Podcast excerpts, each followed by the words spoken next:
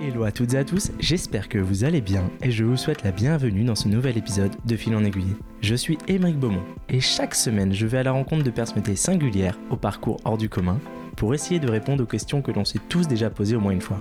Pourquoi certaines personnes ont fait le choix de prendre une voie différente? Comment ont-elles fait pour réussir? Mais surtout, in fine, comment de fil en aiguille elles en sont arrivées là où elles sont aujourd'hui? Et oui, parce que je vous le donne en mille, c'est possible de faire autrement, d'oser et de concrétiser. La preuve, ils ont pu le faire. Et maintenant, plus d'excuses, vous saurez comment.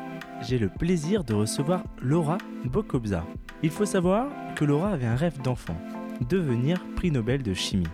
Elle est issue d'une famille où l'exigence universitaire est un prérequis, donc tout naturellement, elle a poursuivi son rêve jusqu'à se rendre compte que la recherche allait fortement l'ennuyer. C'est donc dans le monde de l'entreprise, du côté du marketing et du top management, qu'elle va s'épanouir et faire de nombreuses rencontres qui vont lui permettre, de fil en aiguille, de prendre des responsabilités de plus en plus importantes. Aujourd'hui, elle a quitté le monde des multinationales et de Paris pour devenir Sparling Advisor à Bordeaux. Une nouvelle vie qu'elle nous partage sans langue de bois tout au long de cet épisode.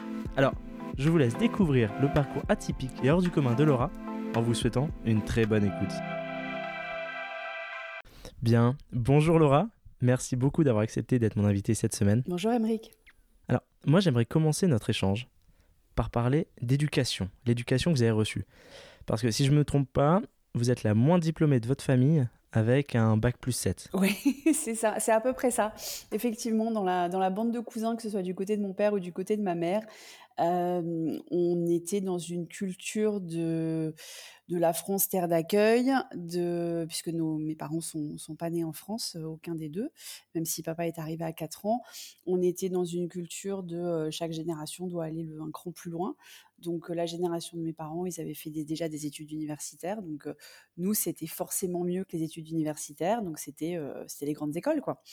Et ouais, j'ai du côté de mon père, j'ai deux cousins polytechniciens. Euh, du côté de ma mère, j'en ai un énarque euh, qui n'a pas fait que l'ENA en plus. Donc euh, oui, oui, c'était une petite pression et tout ça de la même génération que moi en plus. Donc vraiment comparer tous les ans les sautages de classe, les résultats au bac français, les résultats au bac, les résultats au concours, enfin tout, on s'est tous suivis.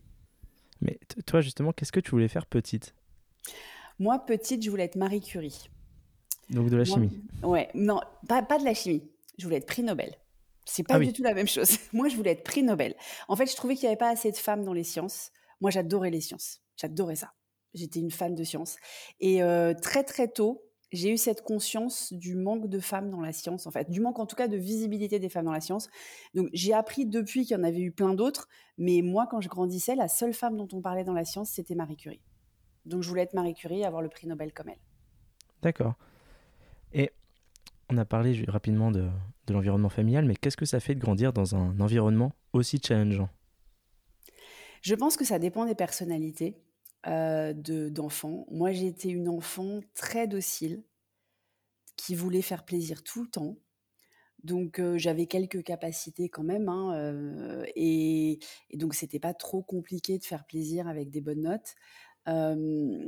Et j'ai commencé vraiment à sentir le poids de ça. Alors Pourtant, il y avait un poids social très fort, hein, parce que moi, je suis arrivée en CM1 à 7 ans, donc c'est compliqué d'avoir deux ans d'avance. Franchement, c'est compliqué, je le souhaite à personne. Euh, j'étais pas du tout mûre socialement. Alors, au niveau, niveau scolaire, j'étais la première de la classe, il n'y avait pas de problème, mais, mais c'était difficile. Et, et en fait, j'ai commencé à vraiment me rebeller contre cette pression qu'au lycée. Donc, arrivée en seconde, puis là, alors la première, et puis j'ai mon, plus grand acte de rébellion, c'est que j'ai eu 12,5 euh, de moyenne au bac, quoi. Ah oui. Qu'est-ce qu'on fait une fois qu'on a 12,5 de moyenne au bac? Non, mais j'étais prise en prépa, donc la question, elle se posait pas. Le bac, ça c'était, ça c'est, un peu comme aujourd'hui, moi, quand je vois euh, la pression que se met mon neveu, mon neveu passe le bac français cette année, quand on voit qu'il va avoir quand même, euh, je sais pas si c'est 40 ou 50% de son bac qui en fait est déterminé par le contrôle continu. c'est voilà, les examens sur un one shot, je voyais pas trop l'intérêt, quoi. Je voyais pas mmh. trop l'intérêt de bosser comme une folle. Je savais que j'aurais 20 en maths, ce que j'ai eu, que j'aurais 19 en physique, ce que j'ai eu. Bon, après, ça allait se jouer sur mes matières, les matières un peu plus aléatoires. la philo, j'étais capable aussi bien d'un 5 que d'un 15. ça a été le 5 au bac, hein, malheureusement. L'histoire géo, c'était plutôt une matière où j'étais forte. J'avais passé le concours général, donc, donc j'étais pas très inquiète. Et puis après, les langues, ouais, il hmm. fallait le faire, quoi.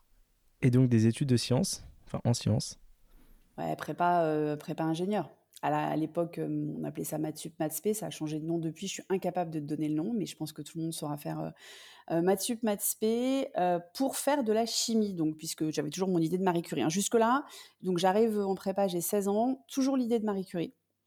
Toujours l'idée de faire de la recherche dans la chimie, alors plus dans la chimie que dans la physique, parce qu'elle a quand même fait le, le, radium, tout ça. Enfin, moi, c'était vraiment plus la chimie qui m'intéressait.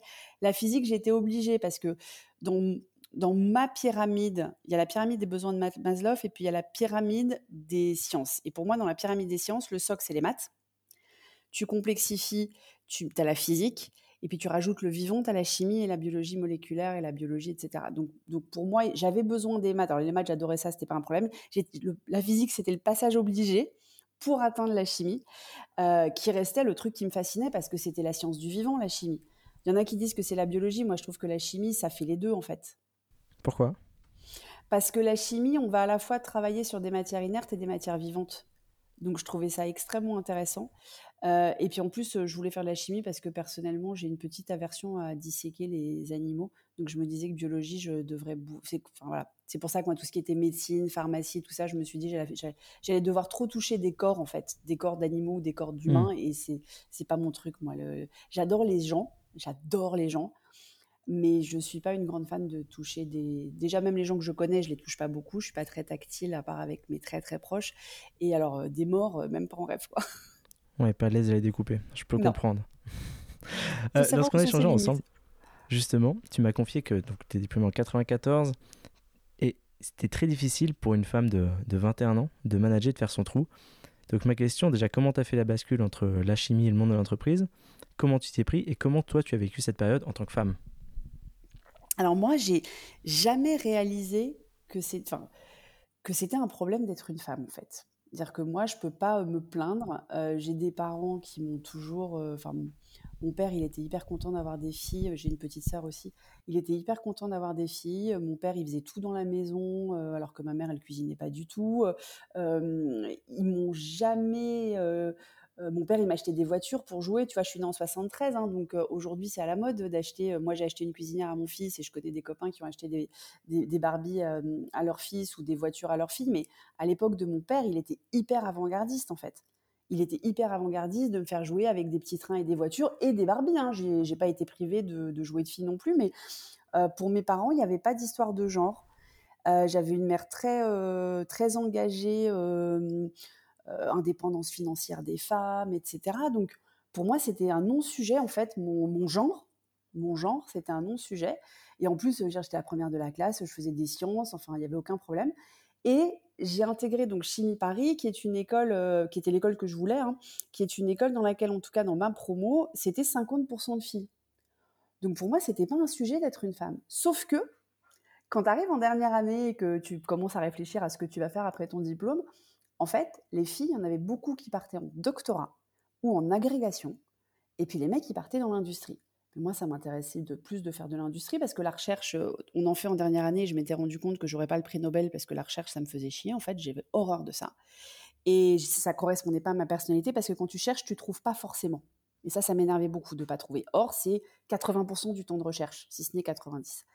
Donc, donc j'ai commencé à postuler dans l'industrie et là, on m'a dit, mademoiselle, vous avez 21 ans, puisque donc normalement on sera 23, moi j'en avais 21. Euh, on ne peut pas vous mettre en tant que femme à manager des techniciens de 50 ans dans un labo ou, dans, ou sur un, ou sur un, j'ai envie de dire un floor d'usine, je ne sais pas comment on dit en français, mais euh, ou dans une usine de production. Donc, euh, donc là, j'ai commencé à vraiment m'énerver et à ressentir le, le sexisme en fait à ce moment-là, parce que moi je me sentais tout à fait capable de piloter des techniciens de 50 ans, ça me faisait pas peur du tout. Et là, j'ai échangé avec pas mal de mes profs euh, pour essayer de trouver une solution. et j'avais eu la chance de faire mon stage chez Procter Gamble, qui est une grosse, grosse boîte qui possède Pampers, Always, enfin tous ces trucs-là. Et donc, grosse boîte de produits de consommation où j'avais été en tant que chimiste dans, le, dans la partie R&D en stage pendant six mois en Allemagne. Mais en fait, la R&D, ben, c'était beaucoup de marketing en fait. C'est-à-dire, j'étais pas dans la partie recherche pure, j'étais vraiment dans la partie développement où j'avais fait des choses face client. On voulait, vraiment comprendre les besoins du client. Et donc, en échangeant avec mes profs en, en dernière année, parce que moi, je te parle d'un temps que les moins de 20 ans non seulement ne peuvent pas connaître, mais qui est très très différent de ce qu'on apprend aujourd'hui en école d'ingénieur. Aujourd'hui, en, école d'ingénieur, tu apprends beaucoup de management, tu apprends beaucoup de business. À mon époque, c'était pas du tout le cas, vraiment pas du tout. Donc donc c'était compliqué de savoir. Enfin, le mot marketing, je le connaissais à peine en fait. Et comme c'est Chimie Paris est une très très bonne école de chimie, avec des liens avec des très grandes universités américaines dans le milieu de la chimie ils m'ont dit, bah, il y a une très grosse fac avec laquelle on est super maqué. C'est le plus grand centre de, polymères du monde. Donc, on les connaît très bien grâce à leur, centre de polymères, mais on peut toujours appeler, savoir s'ils ont. La business school a l'air pas mal. On peut toujours voir s'ils peuvent te faire un deal sur la business school. Et donc, j'ai été la première à partir sur la business school de University of Massachusetts. derrière moi, il y en a eu d'autres, mais on a un peu défriché le, le, truc comme ça. Et je suis partie à 6000 km de chez moi. Moi, Chimie Paris, je l'ai fait en habitant chez mes parents qui habitaient Paris intramuros. Donc, euh, voilà, à 21 ans, j'ai tout quitté et je suis partie me plonger dans la vie sur un campus américain comme dans les films.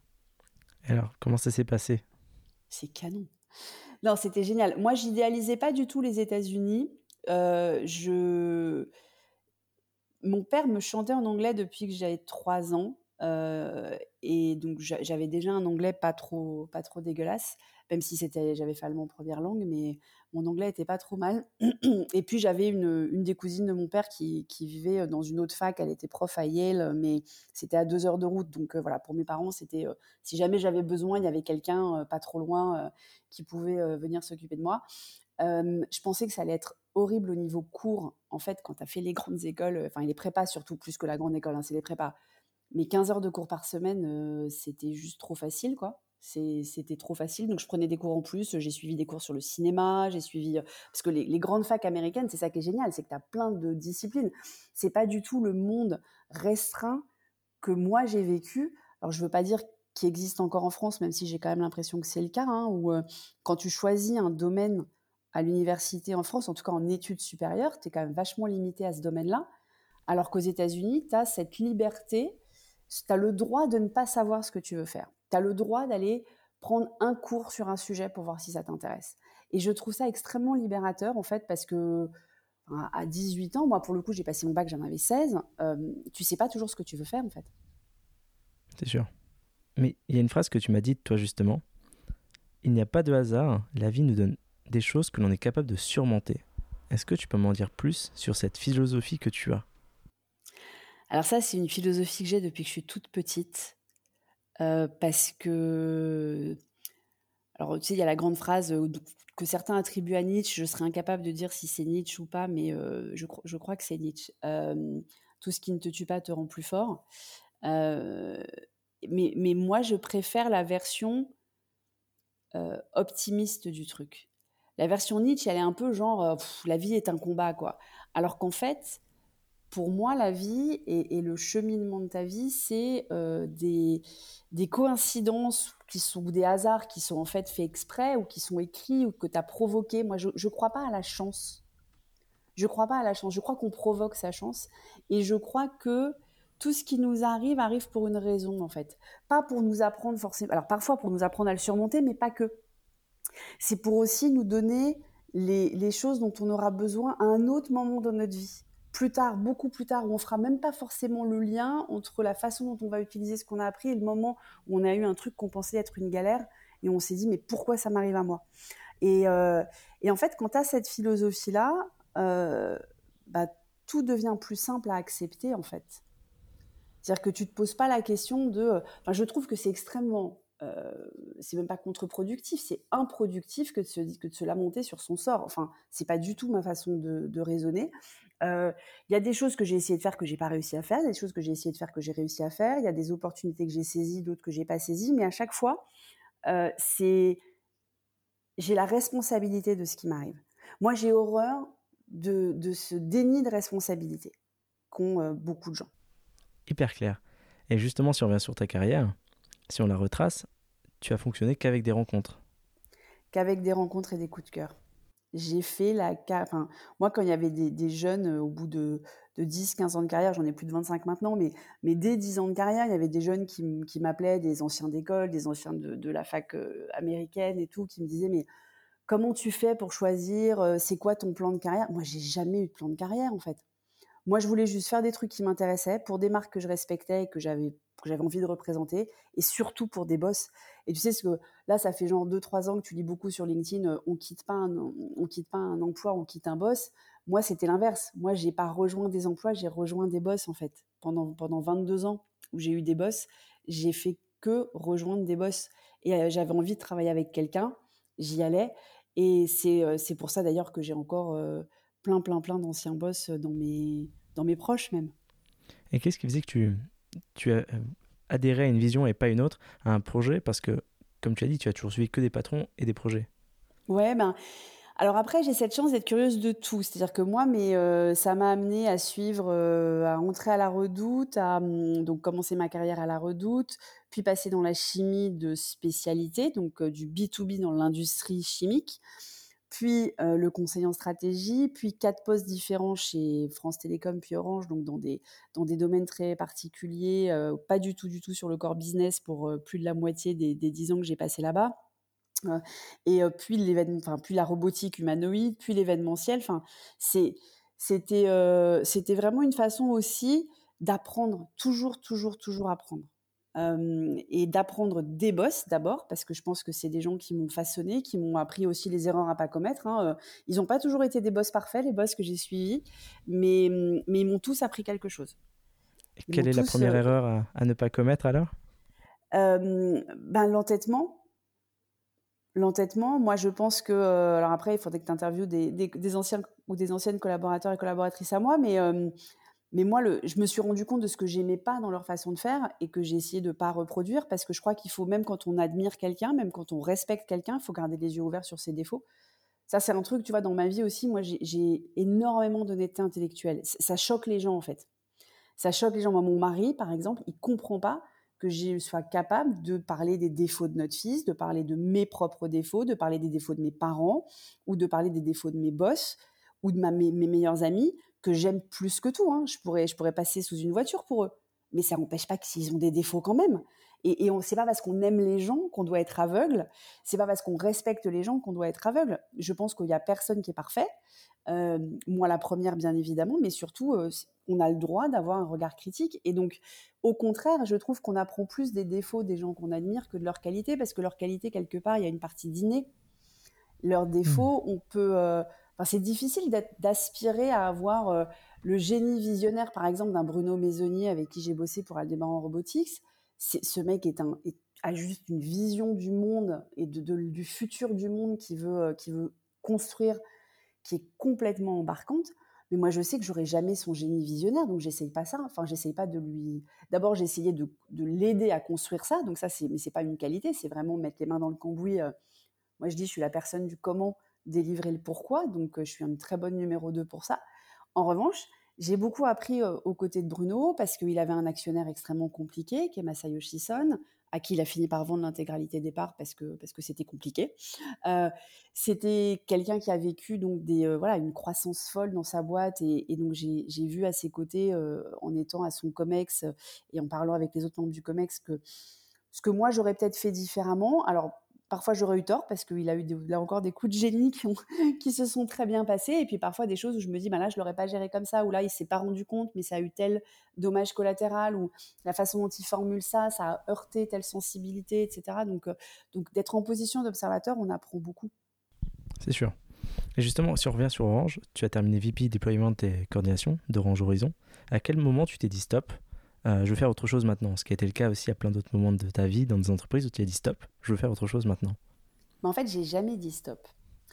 Chez Orange, c'était très particulier parce que j'avais fait 10 ans, quatre postes différents, toujours en, création de postes et les deux derniers en création de business unit. Donc, on crée complètement des business models. Et j'étais super heureuse chez Orange Horizon. J'avais un boss génial. je voyageais partout.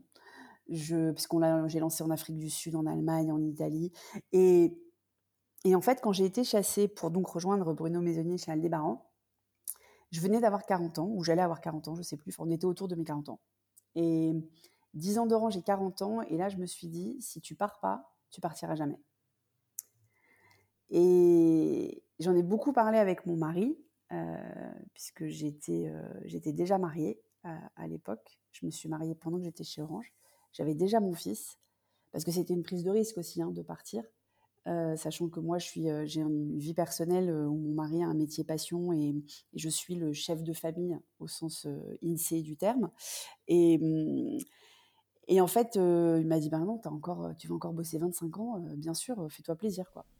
Donc, donc j'ai sauté le pas et, hum, mais je mais à aucun moment avant qu'on m'appelle, je m'étais dit il faut que je parte. Et j'ai cette chance-là, c'est que je suis toujours partie avant qu'on me dise qu'il fallait que je parte, sauf la dernière fois. Mais même si j'avais compris qu'il fallait que je parte, mais j'étais pas encore moi prête. Mais, euh, mais sinon, j'ai toujours été chassée en fait. Hmm. Et tu enchaînes des expériences dans des groupes plus ou moins de grande taille, des entreprises familiales. Qu'est-ce qui t'a le plus marqué euh, au niveau managérial transformation ou time to market, qui est un peu ta spécialité, avant de faire la bascule sur ta nouvelle activité de Sparling Partners? Alors moi, ce qui m'a marqué, c'est euh, qu'en fait, bah, tu vois, tu parles de time to market, en fait, on peut être trop en avance. Tu vois, euh, chez Orange, dans les deux business models que j'ai contribué à, lancer, puisqu'encore une fois, j'étais la numéro 2 d'entrepreneur, hein, c'est pas moi qui ai eu l'idée de départ. Moi, je moi, j'ai pas les idées. Moi, je sais faire après, mais j'ai pas les idées. Euh, c'est qu'en fait, le Parnasse, ça existe toujours, et Orange Horizon, ça n'existe plus. Et Orange Horizon, en fait, je pense que c'était 5 ans trop tôt sur euh, tous les autres business models qu'un opérateur télécom pourrait, euh, pourrait mettre en place sans être opérateur réseau. Je pense qu'on était trop tôt pour le marché, pour, euh, pour plein de choses. Donc en fait, le timing est extrêmement important. Euh, ce que j'ai appris aussi dans les différentes tailles d'entreprise, c'est travailler avec plein, plein, plein de cultures différentes, puisque avec Aldébaran, j'ai bossé avec la Chine et le Japon, avec euh, Orange Horizon, j'ai bossé avec l'Afrique du Sud et des pays européens que, je maîtrisais moins bien, comme l'Italie ou le Portugal. Avec euh, Reed, j'ai bossé énormément avec l'Angleterre, énormément avec les Anglais. Et toute ma carrière, j'ai bossé avec les Américains, donc je, je, connais pas mal de cultures. Et, et en fait, on se rend compte aussi des limitations ou des croyances limitantes de la culture française. Moi, des, pourtant, ça fait, enfin, je suis rentrée des US, ça fait maintenant 22 ans. Euh, je, US plus Londres, par lequel j'ai enchaîné. J'ai pas vécu à l'étranger depuis 22 ans, mais tous les jours, je suis étonnée des croyances limitantes de la culture française et de ce que ça nous bloque. Enfin, en France. Lesquelles? bah, En France, les gens, ils aiment râler, quoi. En France, les gens, ils sont jamais contents de ce qu'ils ont, alors qu'on a tellement plus que tellement de gens. Enfin, c'est, je suis atterrée, moi, tous les jours, je suis atterrée par le manque de recul et de reconnaissance qu'a la culture française en général. Le manque de service, le manque de sens client, le manque de, euh, encore une fois, gratitude par rapport à, ce qu'on appelle les acquis sociaux. Euh, moi, je peux dire, quand j'étais en fac américaine, alors déjà à la fac, j'avais eu un dispensaire euh, où je payais pas euh, mon docteur, hein, ce qui est déjà pas mal par rapport à beaucoup, beaucoup d'Américains. Mais et, en Angleterre, ben, j'étais à la NHS, donc j'avais un docteur attribué. Et tu voulais un rendez-vous, ben, tu attendais six mois chez, pour ton généraliste, en fait. Enfin, on ne se rend pas compte en France. Alors on dit oui, mais ça, se dégrade, etc. Ce qui est vrai, je ne peux pas nier j'ai 49 ans, euh, c'était mieux avant sur un certain nombre de sujets, mais avant on était moins nombreux, mais on a quand même aussi euh, d'autres choses qui ont évolué. Et plutôt que de râler et d'essayer de revenir au temps d'avant, est-ce qu'on ne peut pas réinventer un nouveau paradigme? Ça, en France, on ne sait pas se réinventer. En France, on s'accroche à avant comme si ça durait depuis 5000 ans, mais euh, enfin, même les congés payés, ça fait moins de 100 ans, quoi. Donc ça fait pas si longtemps que ça, et pourtant on s'accroche à des trucs comme si notre, enfin, on avait 50 générations avant nous qui étaient passées par là. C'est faux. C'est faux. Et, euh, cette espèce de. En plus, on est en période d'élection. On vient de vivre une grande période d'élection, donc on a beaucoup entendu ça. Mais, de façon générale, euh, plutôt que de se dire il y a un problème, parce qu'il y en a, les problèmes qui sont cités, je ne peux pas nier qu'ils existent. Hein, euh, En revanche, je ne suis pas d'accord avec les solutions proposées. Voilà, il faut, et, je trouve qu'en France, on ne se donne pas assez les moyens de, prendre les choses en main et de, et de proposer des solutions plutôt que de juste râler, manifester et casser. Voilà. Je note le point. Ah, et si je reviens justement sur le time to market, par exemple, si demain on veut lancer une entreprise, quelle est la première chose à avoir en tête pour être peut-être au bon moment, dans le bon timing, enfin bien réussir son lancement et réussir à monter son activité en tant que numéro 2 bah déjà, enfin moi, ce que je conseille aux entrepreneurs que j'accompagne, c'est que hum, il faut aller au-delà de ta maman et de ton meilleur ami pour vérifier que le besoin il est réel. Et il y a beaucoup de gens qui rigolent quand je dis ça, mais en fait, il y a plein de gens qui se lancent parce que eux, ils trouvent que c'est une bonne idée, quoi. Et le, problème, c'est que, et en plus, si tu veux, avec tous les gens qui sur LinkedIn te disent, tu as besoin de 100, enfin, tu sais, le, le 1000 true fans, euh, hmm. que ça suffit, oui, sauf qu'en fait, tu n'as pas 1000 true fans hein, sur LinkedIn. Hein. Tu as juste 100 euh, mecs euh, qui aiment bien mettre des pouces, mais ça ne veut pas dire qu'ils seraient prêts à payer quoi que ce soit. Euh, donc, pour moi, la première chose à faire, c'est d'aller interroger en one-to-one, qualitatif, hein, je ne te parle pas de questionnaire sur Typeform, etc., mais d'aller interroger en qualitatif 10 à 15 personnes qui ont déjà dépensé de l'argent pour une solution au même problème que celui que toi tu veux résoudre, même si leur solution n'a rien à voir avec toi. Tu vois, c'est-à-dire que par exemple, quelqu'un qui a été voir un, un, hypnotiseur euh, pour euh, réussir à arrêter de fumer, alors que toi tu veux lui vendre des pilules pour arrêter de fumer. Tu vois, c'est pour ça que je parle d'alternative, hein, mais pour résoudre le même problème. Et si au bout de ces 10 à 15 personnes, tu comprends quel est leur parcours d'achat et tu comprends que oui, enfin, tu arrives à toi te projeter. Tu leur poses pas du tout de questions sur ce que toi tu vas leur vendre. Tu leur poses des questions sur vous achetez une solution A au problème X. Racontez-moi comment vous avez pris conscience que vous aviez le problème X, comment vous avez choisi la solution A, euh, qu'est-ce qui vous convient, euh, qu'est-ce qui vous convient pas, etc. Et si au bout de ces 15 interviews, tu trouves un angle pour aller proposer ta solution en alternative, alors c'est bon, tu peux te lancer. Si tu te rends compte que sur les 15 interviews, personne réagit pareil, toi, l'angle que tu voulais utiliser, en fait, c'est pas du tout un angle que les gens te citent comme étant un de leurs problèmes majeurs, euh, etc., ben, c'est que soit il faut que tu rebosses, soit c'est, c'est pas encore le bon moment. Et alors, le pire, c'est si tu as trouvé personne, si tu ne sais pas où aller chercher les gens qui ont ton problème, hein, parce que si tu sais pas où aller les chercher pour leur poser des questions, compliqué. tu sauras pas leur vendre quoi que ce soit. Très clair. Justement, maintenant, j'aimerais parler de ton activité de Sparring Partners. Déjà, qu'est-ce que c'est exactement? À quel moment on fait appel à toi? Quelle est ta typologie de clients, des personnes que tu accompagnes? Et quelle est la différence avec un coach? Ah, l'éternelle question. Quelle est la différence avec un coach? Euh, Je vais commencer par la réponse à cette question-là. Un coach, c'est certifié. Je ne suis pas certifiée. Un coach, ça va s'intéresser à tes ressorts et tes motivations personnelles. Euh, ça va faire évoluer parfois ton, ta façon d'aborder les problèmes ou ta façon de, les ressentir.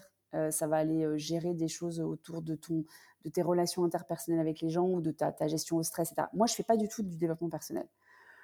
ça peut m'arriver, en revanche, d'identifier que tu as besoin d'un coach en tant que dirigeant quand moi je t'accompagne, mais je ne veux pas mélanger les deux. Moi, mon, sujet avec les entrepreneurs que j'accompagne, puisque j'accompagne des dirigeants et dirigeantes de start-up, scale-up, PME, c'est vraiment ton business. Et ça va de la stratégie business, est-ce qu'il faut que je me diversifie, est-ce qu'il faut que je cherche une boîte à acquérir, est-ce qu'il faut que je vende, est-ce qu'il faut que je lève, euh, donc vraiment la stratégie business euh, au niveau, jusqu'à euh, la mise en place d'un service client, la revue des process internes pour améliorer l'efficacité de mon centre d'appel, etc. Donc toutes les problématiques business. Euh, à quel moment je recrute, euh, qu'est-ce que je recrute comme, euh, par exemple, par quoi je commence en marketing, etc. Et je vais le faire avec une méthode inspirée de la maïotique de Platon, donc qui va être une méthode de questionnement, en fait. Parce que le but, c'est de rester dans les contraintes de ressources humaines et financières de l'entreprise. C'est pas du tout d'aller plaquer des choses toutes faites c'est pas du tout d'aller dire, eh ben, si tu dépenses 50 000 euros dans une campagne Facebook, c'est sûr que tu vas avoir des clients. c'est vraiment le côté, on n'a pas de pétrole, mais on a des idées. Et puis surtout, ça, va convenir à l'ADN de ta marque, ça va convenir à tes valeurs en tant qu'individu. Hein. Enfin, moi, aujourd'hui, quand je vois les, les, surpromesses, alors peut-être pas surpromesses d'ailleurs, il ne faut pas que je sois critique, parce que peut-être que ce qu'ils disent, c'est vrai, et que quand tu suis les formations à ou 1000 euros qu'on te vend sur LinkedIn, tu, tu fais effectivement x2 ou x3 sur ton chiffre. Mais je sais quel type d'outils ils utilisent et ils recommandent, et tout le monde n'est pas à l'aise avec ça. Tout le monde n'est pas à l'aise avec envoyer un million de messages pour faire 1000 ventes, parce que tu as, tout le reste qui potentiellement a, a, été heurté par ta marque. Donc moi, ma méthode, elle est inspirée de la maïotique, donc en, caisse de résonance, en questionnement. Ça, c'est pour la première brique de mon offre qui est clarifier la vision. La deuxième brique, elle est toujours en caisse de résonance, et j'ai un petit peu de travail en chambre sur euh, accélérer la croissance, donc ça c'est vraiment l'écriture de la stratégie marketing et com, ou parfois ça peut passer aussi par euh, des ateliers sur la marque, euh, des ateliers d'intelligence collective pour, pour pouvoir faire émerger en fait les choses importantes. Et après, pour certains de mes clients et certains de mes clients seulement, je vais aller jusqu'au pilotage de la mise en œuvre de ce plan. Souvent, c'est quand ils ont déjà une équipe, mais pas mon niveau de seniorité. Donc les tout petits, ils restent sur la première brique. Les très très gros, euh, ils n'ont pas besoin de moi non plus, c'est plus ceux du milieu euh, qui vont avoir besoin que je reste en soutien des équipes métiers qui sont dans l'exécution opérationnelle du plan pour répondre à leurs questions de oui mais là euh, ça n'a pas marché donc du coup comment est-ce qu'on ajuste? Ou plutôt bon bah là dans le plan on avait écrit qu'on lançait du marketing automation, je sais pas quel outil utiliser. comment est-ce qu'on choisit un outil de marketing automation? Tu vois, ça va vraiment de la strat à l'exécution de la pour, et, c'est pour ça qu'il y a des clients que j'accompagne depuis trois ans et il y en a d'autres avec qui je fais trois heures. Et à côté de tout ça, de toute ta vie pro, il y a ta vie de famille avec un fils dont tu as parlé tout à l'heure qui a maintenant 10 ans. Une chose qui m'a marqué dans notre, première, notre premier échange tous les deux, tu ne voulais pas d'enfant. Ouais. Comment ce choix il a évolué? Comment est-ce que tu as pris ta décision du coup d'en avoir un? J'ai besoin de comprendre. Écoute, je ne sais pas si je pourrais vraiment t'expliquer parce que moi, je suis pas sûre d'avoir compris euh, moi-même. Mais en tout cas, ce choix, c'était un choix très conscient de pas vouloir d'enfant. Hein. Je disais pas ça parce que j'étais célibataire et que euh, ça me rassurait de dire que j'en voulais pas au cas où j'en aurais jamais. J'avais vraiment pas de désir d'enfant du tout. Euh, il y a de plus en plus de femmes aujourd'hui qui le disent qu'elles ne ressentent pas ce désir d'enfant, donc c'est un peu plus socialement accepté. Moi, je te rappelle, je suis dans 73. C'était pas du tout, du tout compris mais pas du tout. C'est-à-dire que les femmes qui se, enfin les, jeunes femmes aujourd'hui de 25 ans qui se plaignent que euh, leur tante à tous les Noëls leur demande euh, toi c'est pour quand, elles se rendent pas compte de ce que c'était il y a 20 ans ou il y a 25 ans. Euh, donc donc je, voulais vraiment vraiment pas d'enfant parce que parce que surpopulation, parce que mettre au monde un enfant dans ce dans le monde dans lequel on vit je te parle du monde il y a 25 ans en plus, euh, c'était déjà pour moi quelque chose de très compliqué euh, parce que pas envie de la responsabilité, il faut être honnête. Hein, un enfant, ça veut dire qu'il passe avant tout. Et euh, moi, j'avais pas forcément envie de faire un trait sur un mode de vie qui, me, qui me convenait très bien en fait. Il me manquait rien en fait. il ne me manquait rien. Les gens qui ont un désir d'enfant, c'est qu'ils qu'ils ont envie soit de transmettre, soit souvent en fait il leur manque quelque chose. Moi, j'ai jamais manqué de de, quoi que ce soit. J'ai cette chance-là, et donc j'avais pas envie et j'avais pas envie de transmettre forcément parce que parce que sans avoir manqué, je me rends compte du bagage que j'avais aussi au niveau familial. J'avais peut-être peur de passer les mêmes névroses qui m'avaient été transmises. Euh, euh, par euh, tout l'héritage familial dont on a parlé au début. Donc, donc je voulais pas d'enfant. Et puis j'ai rencontré l'homme qui est devenu mon mari, avec qui, quand on s'est marié, c'était très clair que je voulais pas d'enfant mais en lui disant, vu qu'il a quasiment 8 ans de moins que moi, en lui disant, si un jour tu changes d'avis, dis-le moi, parce que je, me reste plus beaucoup de temps. Nous, on s'est mariés, j'avais, on s'est mariés en 2009, donc j'avais 36 ans. Euh, et voilà, il, me restait 10 ans, quoi. Il me euh, me restait pas 20 ans pour prendre la décision de faire un enfant. Et pour moi, il me restait même plutôt 5 ans, en fait. Et ça n'a pas loupé. Hein. un an après notre mariage, euh, il est, il me parlait, il est prof de tennis, donc il, il est spécialisé dans le baby tennis, donc les tout petits, les 3 ans. Et il me racontait un petit garçon avec qui il avait noué une relation extraordinaire euh, à son, à son cours de baby tennis. Et, je le sentais fondre et je lui ai dit, mais en fait, tu es en train de me dire que tu as changé d'avis? Et il a admis que oui, il avait changé d'avis. Donc ça, c'était en la Toussaint. Euh, juste avant les vacances de la Toussaint en octobre et, hum, je lui ai dit ben faut qu'on parle en fait parce que parce qu'on n'avait pas du tout eu la discussion comme moi j'en voulais pas on n'avait pas eu la discussion de euh, alors, je te parle même pas des discussions fun comme les prénoms, mais nous, on n'est pas de la même religion, on n'est pas de la même culture, on n'a pas la même éducation. Moi, j'étais euh, enseignement public, lui enseignement privé. Je suis juive, il est catholique. J'ai j'ai une famille qui était très très étude, lui pas du tout. Les, les, études, ça ne sert à rien, etc. Donc il fallait quand même qu'on aborde un, certain nombre de sujets. Et puis en plus, il y avait nous, ce que nous, en tant qu'individus, on voulait aussi transmettre à cet enfant. Il est très sportif. Moi, je suis Churchill No Sport. Il est, enfin voilà, il, fallait aussi qu'on mette, qu'on sache ce qu'on voulait mettre de nous. Autant moi, il avait peur, par exemple, que je lui transmette la névrose de, ma famille pour les études, pour les grandes études. Moi, j'avais peur qu'il lui transmette la névrose de sa famille pour les performances sportives, par exemple. parce que c'est aussi une pression. Hein. Et, et donc, on a passé trois mois à faire deux, trois heures par soir, alors peut-être pas tous les soirs, on avait quand même encore une vie sociale, mais, euh, à aborder tous les sujets, hein, les uns après les autres.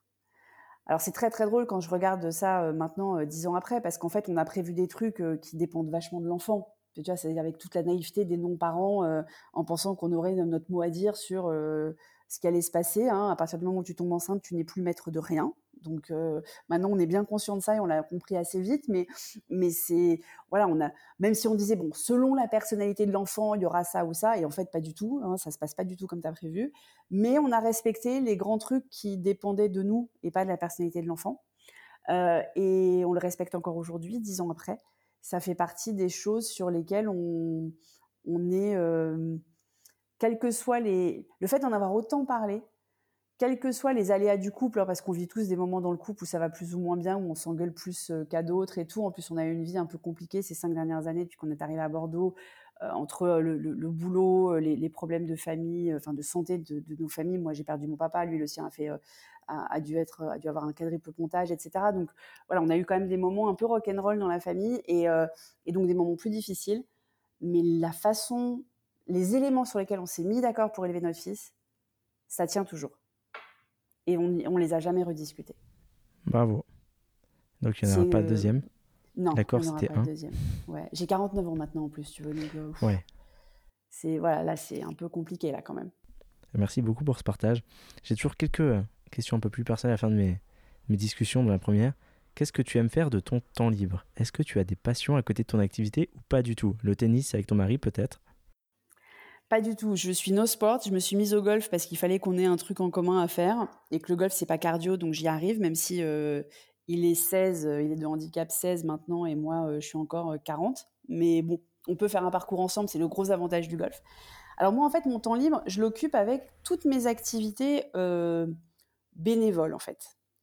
Moi je suis très investie dans je suis au conseil d'administration de l'association des parents d'élèves de l'école de mon fils. Donc ça, c'est très perso.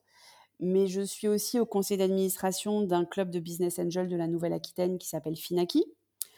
Je suis dans un collectif euh, au comité éditorial du podcast Le Digital pour tous, euh, où euh, donc on, collabore avec PPC, qui est, qui est l'hôte et l'intervieweur de, ce podcast, qui est un podcast en live tous les matins à 7h30 euh, qui est un quotidien. Donc, euh, on collabore tous à, faire la programmation en fait des invités.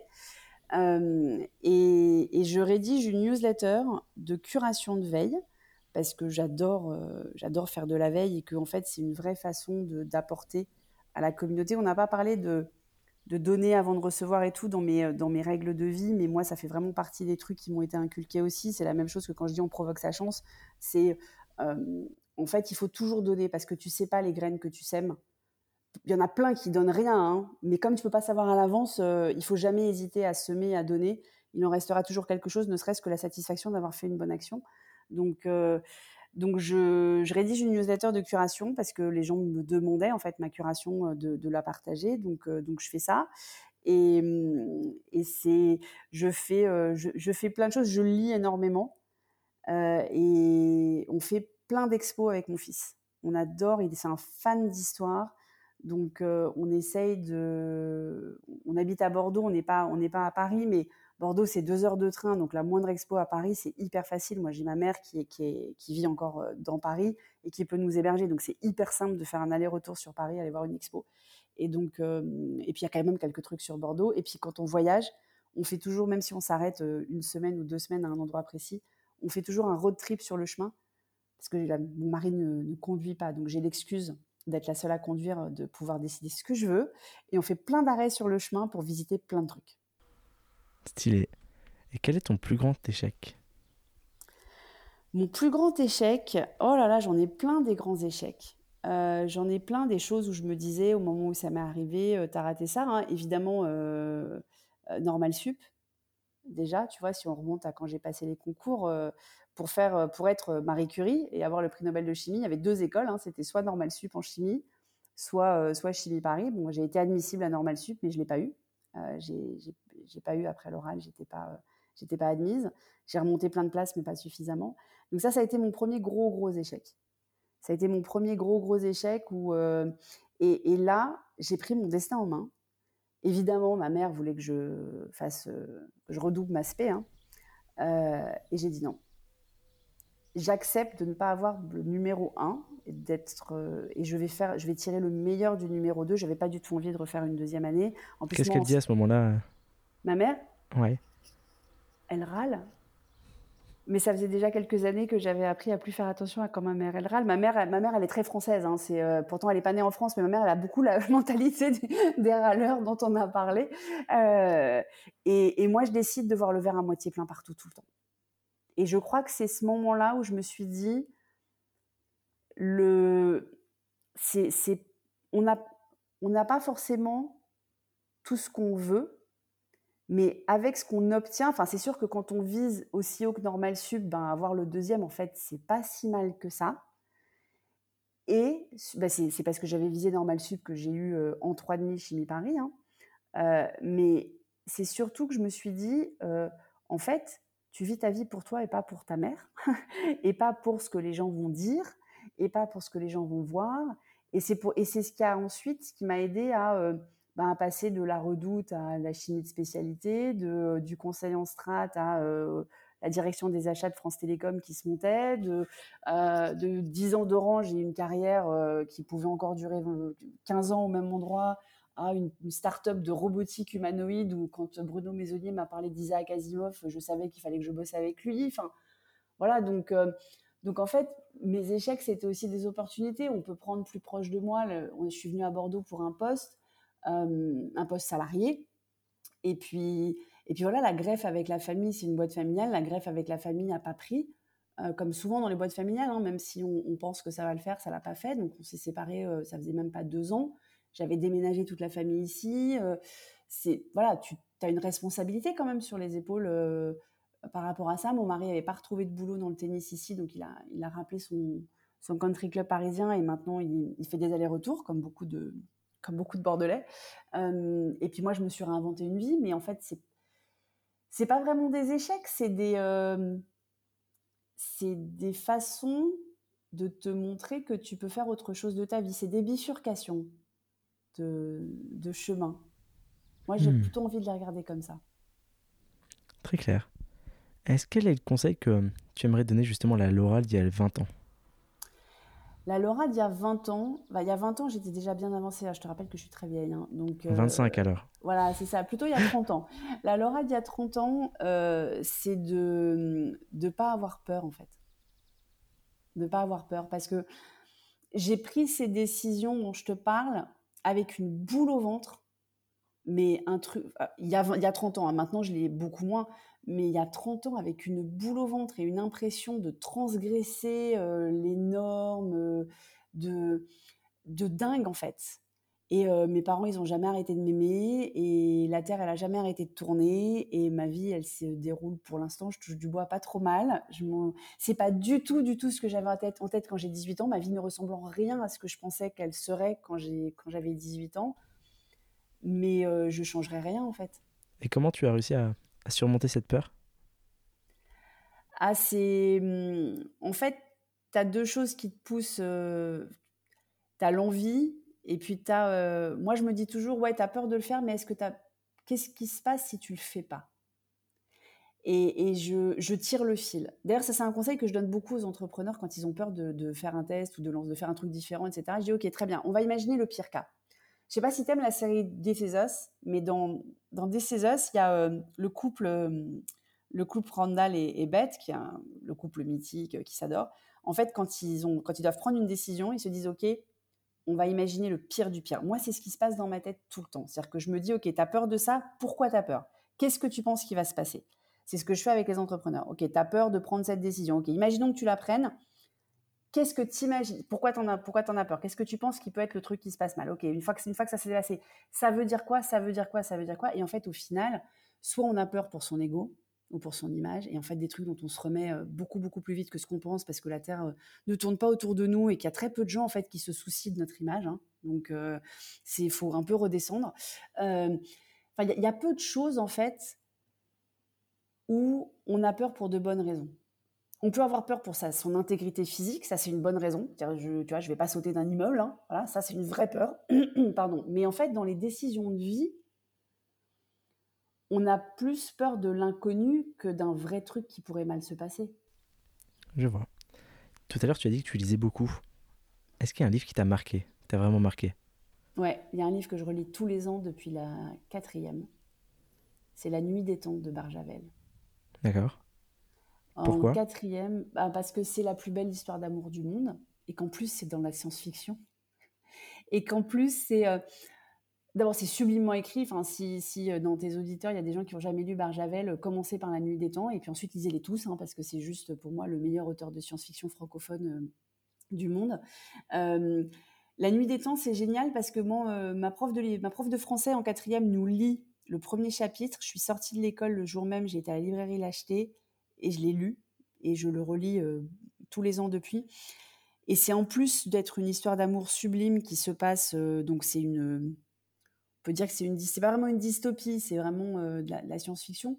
Euh, en fait, ça part du principe que ce qu'on a pensé être le, la période glaciaire, enfin que la période glaciaire a été, euh, a été est arrivée parce qu'il y a eu un changement d'axe de la Terre, mais qu'avant les dinosaures, il y avait en fait une civilisation d'humains dont nous ne sommes que les, descendants très très éloignés qui ont, tout perdu, qui avons tout perdu, pardon.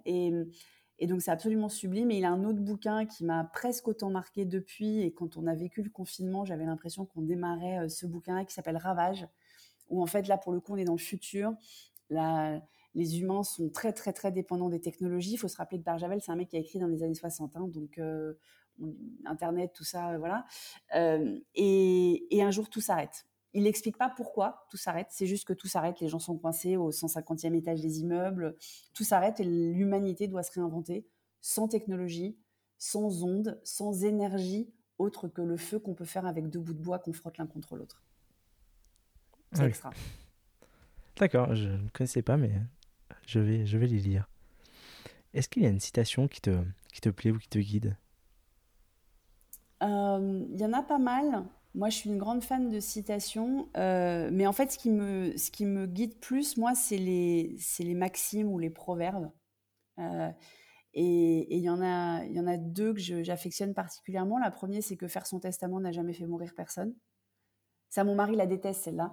Mais euh, parce que justement, j'aime bien, anticiper les choses. Ça fait partie du truc où je te dis, quand on a peur, c'est qu'on en fait, il faut qu'on aille jusqu'au bout de projeter le truc et puis on verra. Et donc, j'aime bien prévoir les choses, même si je sais qu'elles vont pas se passer comme je les ai prévues. Mais moi, ça me rassure, ça fait partie de mon mécanisme d'aller de l'avant. Et, la deuxième, c'est que personne n'a jamais réussi à avaler un saucisson en entier sans le couper en tranches. Ok, celle-ci est complètement différente de la première, mais oui, elle est très imagée et ça, je l'utilise beaucoup avec les entrepreneurs que j'accompagne en sparring partner parce que parce qu'en fait, euh, tout a l'air. Euh, parfois, ils ont des trucs qui leur paraissent insurmontables, mais en fait, si tu le découpes en micro-tâches, euh, bah non, ils sont capables de le faire. Hmm. Très clair. Eh franchement, Laura, merci beaucoup. Dernière question. Si des auditeurs veulent t'écrire, où est-ce qu'ils peuvent le faire? Alors, moi, on me trouve très facilement sur LinkedIn, donc Laura Bocobza, et on peut aussi s'abonner à ma newsletter sur lbkconsulting.fr, rubrique Inspiré. Je la partagerai dans tous les cas dans la description de l'épisode. Un grand merci Laura pour ton temps. Merci Emric. Et voilà, c'est déjà la fin. Mais si vous êtes encore là, c'est que cette discussion de fil en aiguille vous a plu. J'espère que vous avez pris autant de plaisir à l'écouter que j'en ai pris à l'enregistrer. Croyez-moi, c'est uniquement possible grâce à votre soutien. Alors je compte sur vous pour largement le partager. Ou plus simplement encore, vraiment plus simplement, en me récompensant d'une note 5 étoiles sur Apple Podcast. Je vous dis à très vite pour un prochain épisode.